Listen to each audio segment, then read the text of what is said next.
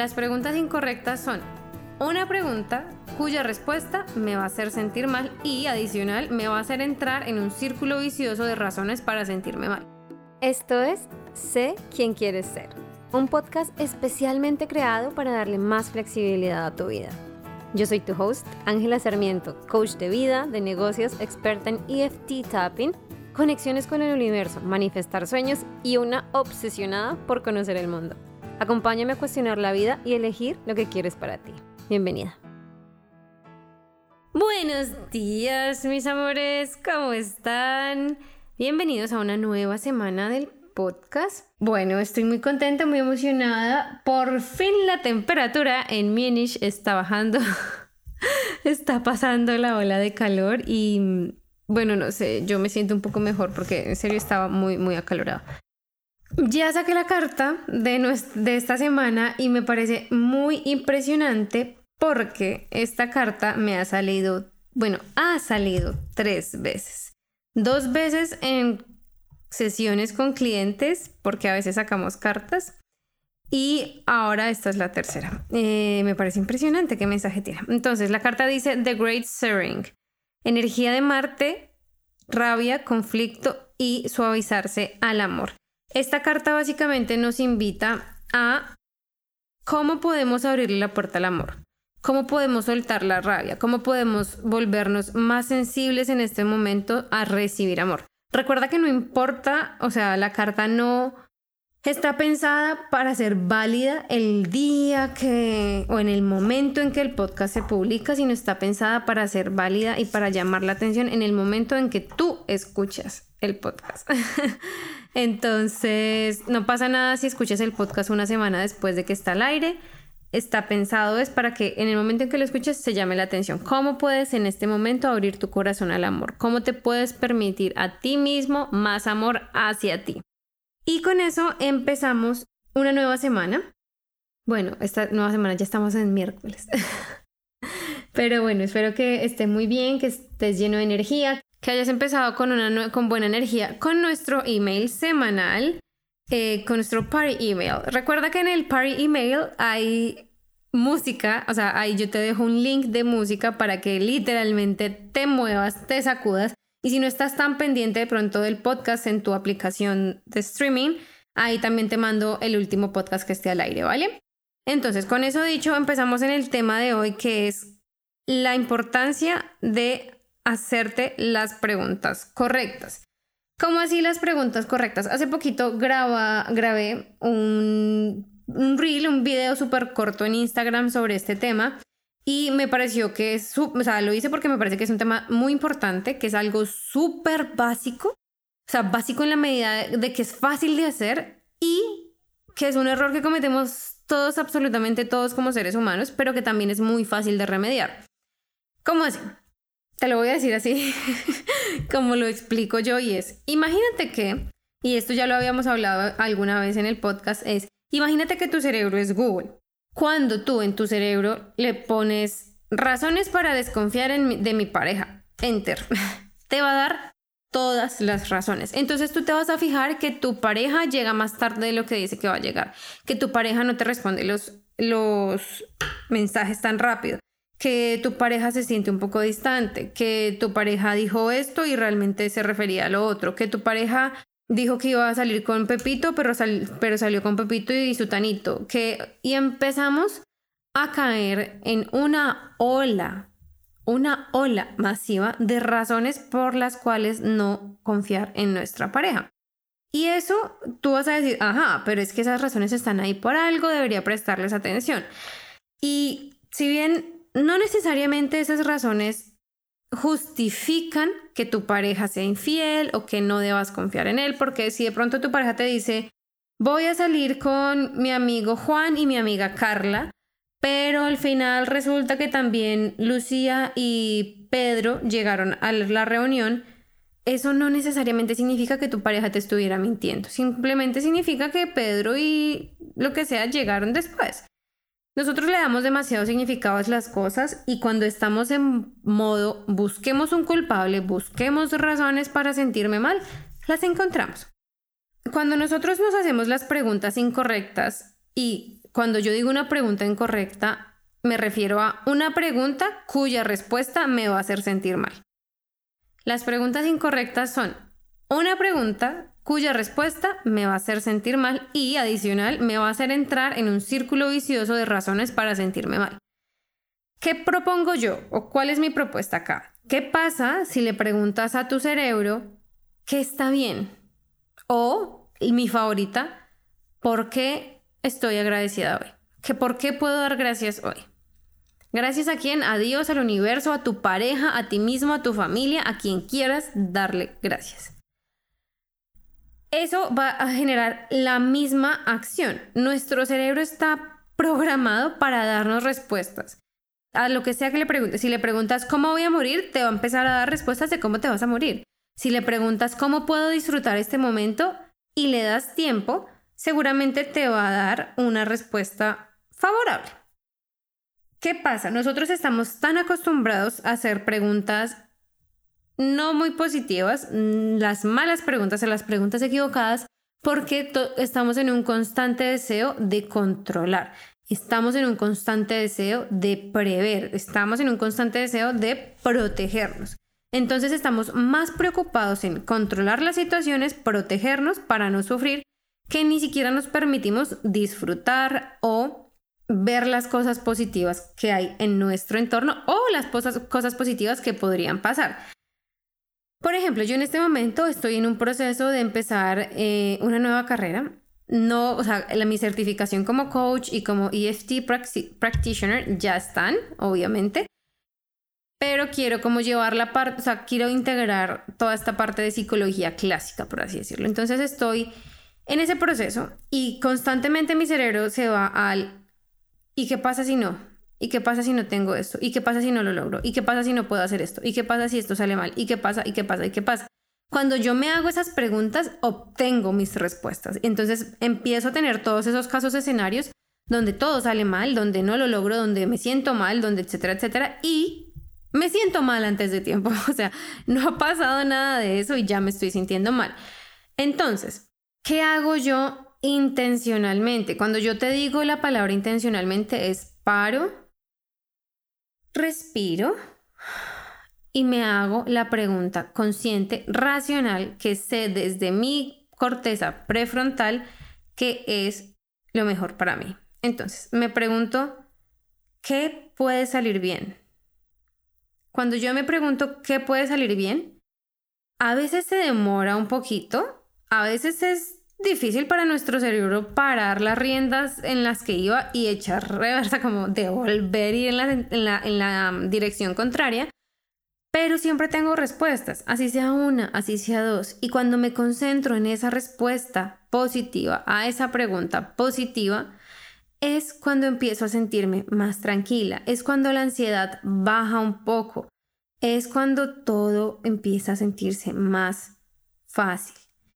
Estamos acostumbrados a ir en un carro que va a toda velocidad, que está alimentado de pensamientos negativos y preguntas negativas. Cuando nosotros cambiamos por completo la dirección, no solamente la ansiedad disminuye radicalmente, sino nuestro, nuestra sensación de bienestar y de disfrute es mucho más alta. Yo creo en un mundo donde eventualmente tengamos la capacidad, una capacidad mucho más avanzada de elegir conscientemente cómo nos queremos sentir. Estamos programados al miedo, a la ansiedad, al peligro, porque así sobrevivimos como especie humana durante miles de millones de años. Teníamos que estar pendientes de los osos, de los animales peligrosos, de que no encontráramos una cueva donde refugiarnos, de que los niños y las personas morían mucho más rápido. Y esa fue nuestra programación por mucho tiempo. Pero ahora vivimos en un mundo donde todas esas cosas en la mayoría de los casos están cubiertas, donde tenemos un poco más de seguridad, de tranquilidad, de bienestar y podemos empezar a elegir conscientemente nuestra tranquilidad, nuestro bienestar, nuestra felicidad, nuestro disfrute. Porque si te preguntas a ti mismo cada cuánto disfrutas la experiencia que estás teniendo, cada cuánto te permites relajarte, respirar, sentirte a gusto con dónde estás, lo que estás haciendo, cada cuánto. Y muchas veces estamos en una constante búsqueda de qué estás, de qué está mal, de bombas. Hoy, tratando de detectar, o un detector de metales, tratando de detectar dónde está el error, dónde hay peligro, dónde, dónde, dónde. Tal vez en mi familia, si mi familia está bien, entonces debe ser mi pareja que hay peligro, no. Entonces deben ser mis amigos, debe ser mi carrera, debe ser mi profesión, debe ser yo mismo, debe ser mi futuro, debe ser mi pasado. Y estamos constantemente buscando el error, buscando el peligro. Y cuando vivimos así, vivimos en constante ansiedad. Y puede que listo, vivamos con, con ansiedad, pero la podamos manejar. Lo que a mí me preocupa y lo que me entristece un poco es que más allá de la ansiedad, no nos permitimos disfrutar. No nos permitimos muchas veces la dicha, no nos permitimos la alegría, nos permitimos placeres eh, momentáneos, sí, nos permitimos salir a comer, ir de fiesta, el sexo, o sea, nos permitimos muchos placeres instantáneos, pero el placer de sentarte y disfrutar la, el momento, de estar presente, de que tu mente esté más conectada con tu sensación presente, eso rara vez no lo permitimos. No que nunca, pero rara vez. Y si hacemos una comparación de cada cuánto tiempo gastamos estando en constante alerta, estando en constantes miedos versus la tranquilidad, la paz, la dicha, la diferencia es bastante. Mi tip o mi herramienta para que utilices en este momento y de aquí en adelante para sentirte mejor es básicamente eso. Hazte las preguntas correctas. Utiliza tu cerebro en tu en pro tuyo, no en contra tuya. Utiliza tu cerebro para que tu cerebro te dé las respuestas que te construyen. Muchas veces, y este es otro error en términos de preguntas, y es que cuando nos preguntamos cosas es más fácil decir no sé. Y cuando decimos no sé, lo único que estamos haciendo es autosaboteándonos. ¿Por qué nos autosaboteamos con el no sé? Básicamente, cuando esa es nuestra respuesta básica, eh, no sé, ¿por qué te sientes así? No sé, ¿por qué quieres? No sé. Es porque no nos damos la oportunidad de esforzarnos, es decir, de que el motor este que va hacia una dirección se devuelva, que se devuelva lento, que se quede quieto y que arranque para el otro lado. Eso toma tiempo y nosotros queremos todo instantáneo, ya, ya, ya, ya queremos todo. Y no. Entonces nos privamos de, ese, de esa realineación, por así decirlo, de nuestro cerebro y al mismo tiempo no nos permitimos tener curiosidad. Curiosidad sobre nosotros mismos. Hay cosas, hay muchas cosas en nuestro mundo que no sabemos, pero cuando queremos saberlas, averiguamos la manera. Es muy gracioso. Muchas personas me dicen, no sé cómo sentirme mejor o no sé cómo confiar en mi pareja. ¿Qué pasa si sí sabes? ¿Qué pasa si sabes que para confiar en tu pareja tal vez necesitas ir tú a terapia porque hay heridas del pasado, heridas de tu familia, ese tipo de cosas que no has sanado, que no has procesado, que no, has, no te has enfrentado? ¿Qué pasa si eso lo sabes en el fondo pero simplemente no lo quieres asimilar? No lo quieres aceptar. Parte de la curiosidad es también permitirte a ti mismo o a ti misma entender dónde te estás negando la oportunidad de conocer algo nuevo. Digamos que yo digo que ¿qué quiero hacer? O sea, como que odio mi trabajo, pero ¿qué quiero hacer? Y mi respuesta es no, no sé, no sé, no sé. Tampoco me permito a mí misma probar tampoco, o sea, estamos tan otra vez y vuelvo al punto de vuelvo al punto de cambiar de opinión. Creemos que todas las decisiones son permanentes y no lo son. Ninguna decisión es permanente, ningún pensamiento es permanente. Y creemos que si yo pienso, digamos, yo en este momento mi negocio o pues todo lo que hago en este proceso de, de coaching es ayudar a personas a sentirse libre. Hay un gran foco en relaciones, sí. ¿Por qué? Porque era mi primer foco. Mi primer foco eran relaciones. ¿Por qué eran las relaciones? Porque fue con lo que más luché. Fue las, de la parte de mi vida de donde más aprendí y donde más conocimiento siento que le puedo llevar a las demás personas. Pero ahora me he dado cuenta que no se trata de la, de la, relación con el otro, sino se trata de la relación conmigo misma. Y eso es lo que estoy, en lo que estoy trabajando en este momento. Entonces es el mayor contenido que te doy y que les llevo a ustedes a través de mis diferentes canales. Y está bien y no pasa nada. Y yo estoy segura que las personas que les gusta mi contenido, que les gusta cómo yo me expreso, cómo yo hablo, la manera en que conceptualizo mis pensamientos, en que enseño, en que hago mis reels, en que subo mis fotos, mis tipografías, todas esas pequeñeces, esas personas cuando ven el valor que hay real, y para ellos es valioso porque puede que para otros no, me van a seguir o van a estar conmigo y van a seguir viendo y escuchando mi contenido, aun cuando cambie de parejas a perros o cuando cambie de relación contigo mismo a sueños o no sé, aun con esas transformaciones o aun cuando decida ya no quiero hacer coaching, sino que voy a hacer grupos, eh, no sé, cursos online o cosas así. Todo ese tipo de cosas creemos que son permanentes. Creemos que si montamos un negocio de frutas, mañana no lo podemos convertir en un negocio de jugos. y yo sé que están relacionados, pero normalmente cuando queremos algo y no estamos del todo seguros, necesitamos probarlo, experimentarlo para ver qué ajustes tenemos que hacer. Y en el proceso terminamos ayudando a muchas personas, a muchas personas. ¿Cómo sería si yo me hubiera quedado esto, este año y medio, dos años casi que llevo haciendo el podcast? Tratando de averiguar cuál sería la, las personas perfectas o el contenido perfecto para compartir. Y de ese contenido que sé que no voy a cambiar el rumbo y que siempre se va a mantener igual. No hubiera hecho todo lo que he hecho y en el proceso no hubiera ayudado a todas las personas que he ayudado, no solo con el podcast, sino las personas que a través del podcast han llegado a Instagram y han recomendado a mi Instagram a otros o que le han recomendado el podcast a otros o las personas que han trabajado conmigo porque hice el podcast o porque me escuchan en el podcast y que sus vidas se han cambiado, que se sienten más amor, que se sienten más tranquilos, que cambiaron de pareja, que arreglaron su relación, que dejaron su relación, que se mudaron del país. Los resultados de mis clientes van en todos los rangos. mudarse de país, cambiar de carrera, terminar tu relación de una manera sana, conseguir una nueva pareja, conseguir el amor de tu vida, sanar la relación con tu familia, sanar tu relación con tus amigos, entender tu relación contigo mismo, empezar a crear sueños y proyectos. Cubrimos un montón de espectros porque cuando yo digo que yo hago life coaching es porque se trata de toda tu vida y toda tu vida, incluso finanzas, hemos mejorado finanzas también. se trata de muchas cosas. Entonces, cuando nosotros nos hacemos las preguntas correctas y nos permitimos ser curiosos con las cosas que realmente no sabemos. No sé cómo hacerlo. Ok, busco ayuda, averiguo, entro en Google y veo cómo hacer esto. Y si de pronto tu cerebro te está diciendo, no, pero es que hay tantas cosas que se pueden hacer, pero todo cuesta. Me encanta hacer esta pregunta. ¿Qué cuesta más? ¿Cuesta más que te quedes estancada en la relación o en el trabajo que odias? A largo plazo o cuesta más, eh, no sé, ahorrar e invertir en este curso, en este programa, en esta persona que sientes que va a tener un resultado positivo en tu vida. Muchas veces nosotras, nosotros nos enfocamos en el valor inicial de las cosas y no en el valor a futuro. Y esto tiene mucho que ver con las preguntas, porque cuando te preguntan en qué te quieres gastar eh, estos, no sé, mil euros o mil dólares, en desarrollo personal o en un, no sé, en un viaje.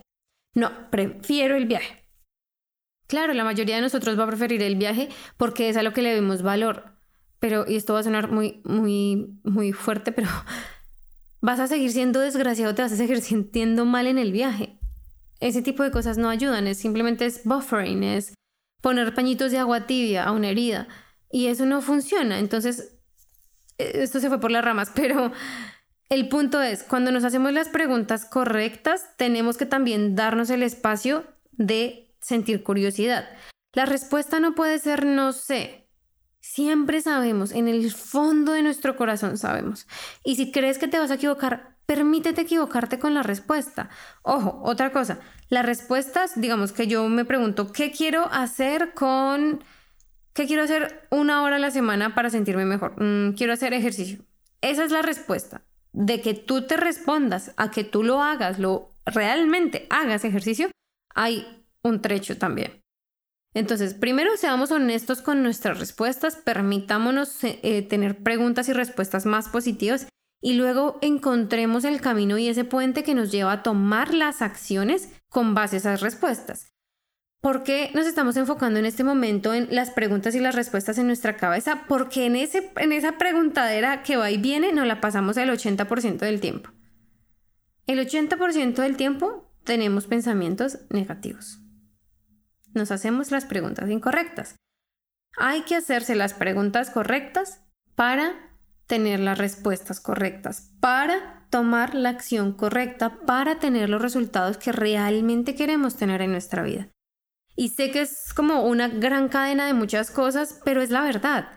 cuando todo el tiempo me estoy preguntando qué puede salir mal, qué puede salir mal y puede salir mal que no que llegue tarde, voy a llegar tarde a la entrevista, voy a llegar tarde a la entrevista, voy a llegar tarde a la entrevista, puede salir que entonces que el tráfico, que el, el bus pasó más tarde, que el metro se demoró, que hubo un accidente, que se me rompió algo antes de salir, me tocó cambiarme, me regué, no sé qué. Y después tú miras hacia atrás y llegas tarde y todas esas cosas que tú dices cuando te dices a ti mismo, ajá, yo sabía. Y vuelvo, ¿quieres tener la razón? ¿Para qué te pones trampas? ¿Qué puede salir bien? Puede que me levante antes de la alarma y me levante llena de energía, tranquila y lista. ¿Qué puede salir bien? Que aunque no me apuré y no corrí, el metro pasó justo a tiempo y llegué con cinco minutos antes a mi entrevista.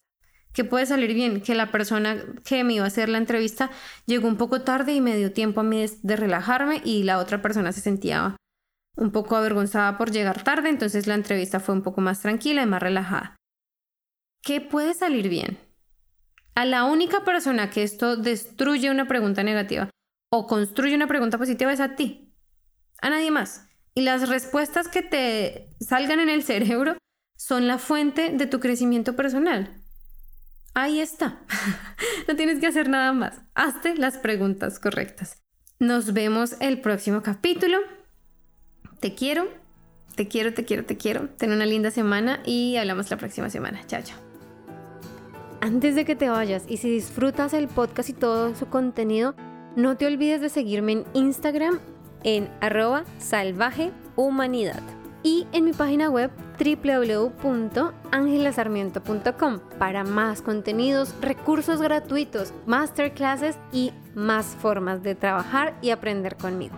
Allá te espero. Te quiero, gracias por estar aquí y recuerda, sé salvaje.